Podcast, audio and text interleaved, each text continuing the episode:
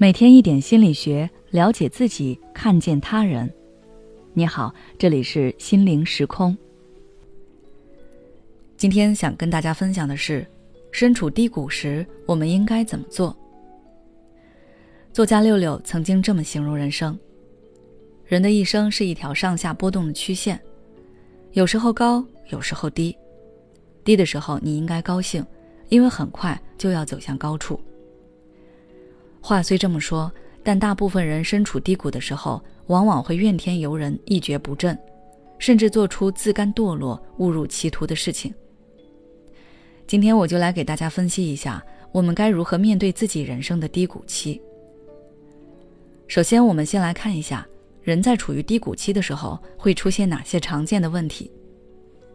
第一，自怨自艾、自暴自弃。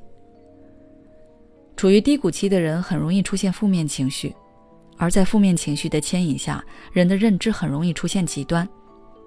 比如说，前段时间考研复试成绩出来，有听友跟我留言说他三战失败，而他身边的同学要么已经在私企站稳脚跟，要么即将硕士毕业，只有他一事无成。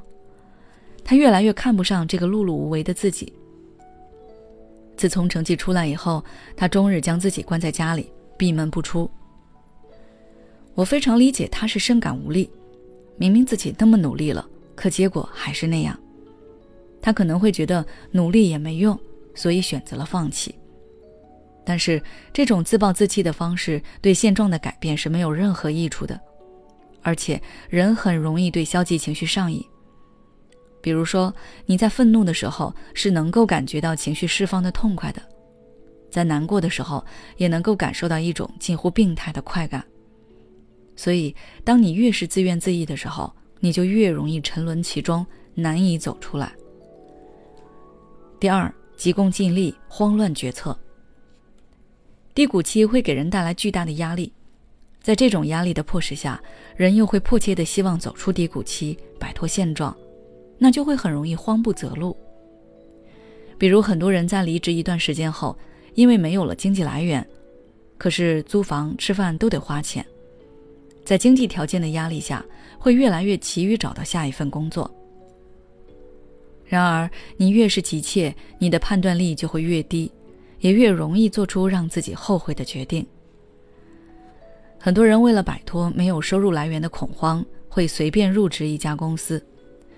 虽然这使得他们的压力暂时得到缓解，但是过不了多久，他就会发现这家公司并不好，问题一大堆，开始后悔自己当初入职的仓促。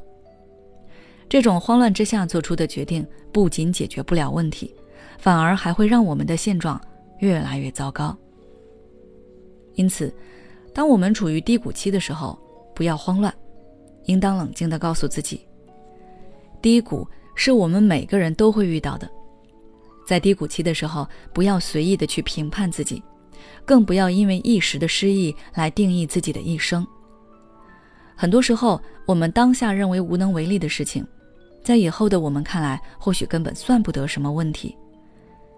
所以，请多给自己一点时间，用平常心来看待低谷期的自己，看待低谷期遇到的挫折和压力。学着把我们的目光都聚焦在自己力所能及的事情上去，尽自己最大的努力去改变自己所能控制的事情，然后顺其自然。